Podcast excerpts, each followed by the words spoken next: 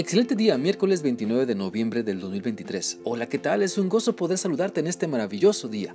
Quiero animarte para que continuemos meditando en lo que la palabra de Dios nos enseña en el libro de Apocalipsis capítulo 9 y vamos a seguir meditando en lo que las enseñanzas de este capítulo nos, nos dicen.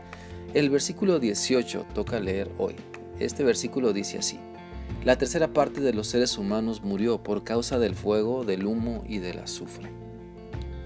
Por medio de este pasaje podemos ver que el juicio de Dios se cumple para quienes le rechazan deliberadamente y no quieren arrepentirse de su mal camino. Dios no desea la destrucción de nadie, sin embargo, en su justicia Él castiga el pecado, pero antes de llegar a eso da muchísimas oportunidades para que las personas se arrepientan y corrijan su vida para que ya no sirvan al mal, sino le sirvan al Dios Todopoderoso que ha creado el universo. Ciertamente este versículo de Apocalipsis enfatiza la muerte de la tercera parte de la humanidad cuando se toca la sexta trompeta y cuando los ángeles, los cuatro ángeles que estaban atados junto al gran río Éufrates son desatados y su ejército o plaga causa toda esta destrucción y muerte.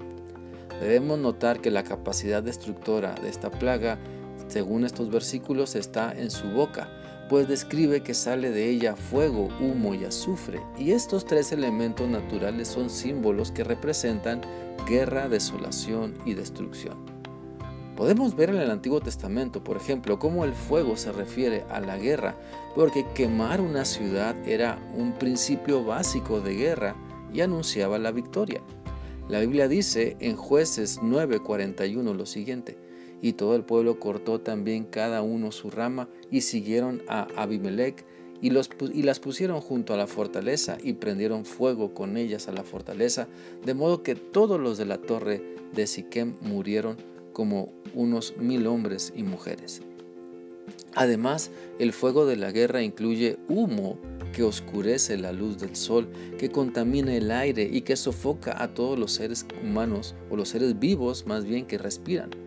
La Biblia nos enseña que el humo es una manifestación de la ira de Dios dirigida contra los que se rebelan contra Él. Dice la Biblia en jueces 20, 40 y 41 lo siguiente. Mas cuando la columna de humo comenzó a subir de la ciudad, los de Benjamín miraron hacia atrás y aquí que el humo de la ciudad subía al cielo. Entonces se volvieron los hombres de Israel y los de Benjamín se llenaron de temor porque vieron que el desastre había venido sobre ellos. Ahora, también vemos que en la Biblia, en la Biblia, cómo el azufre representa el castigo de los malvados por parte de Dios, como se ve claramente en la destrucción de Sodoma y Gomorra, por ejemplo.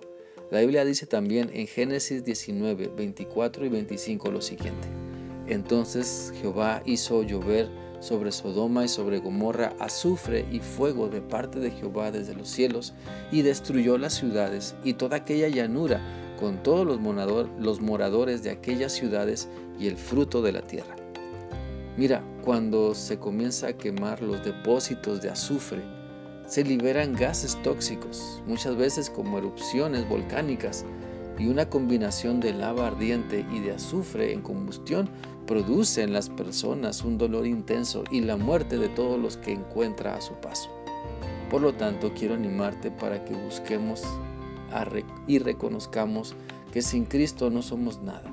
Sin la ayuda de Dios no somos nada, porque la maldad aflora en nuestras decisiones, porque la envidia, los malos pensamientos afloran en nosotros y necesitamos de Cristo para arrepentirnos, para pedirle perdón, para dejar que cambie nuestra manera de pensar y así poder cambiar nuestra manera de vivir. Por lo tanto, si percibes que la destrucción, la desolación, los conflictos son el pan de cada día en tu vida, Ten el valor para buscar a Dios, para quedarte con Él y para que cambie tu vida cuando le obedeces de manera incondicional. No te acostumbres a lo malo, es decir, no te acostumbres a ser perverso, a no arrepentirte, a vivir en medio de lo que te destruye. En verdad, hay solución para las calamidades que vives y esas fuerzas que necesitas provienen de Dios. Deja que su amor llene todo tu ser, deja que su presencia fortalezca tu vida. Experimenta de manera completa y total a Dios y verás los cambios radicales que comienza a hacer en tu vida y en todos los que te rodean. Espero que esta reflexión sea útil para ti y que continúes poniendo en práctica lo que sabes, lo que sabes que dice la palabra de Dios. Que sigas teniendo un bendecido día. Dios te guarde siempre. Hasta mañana.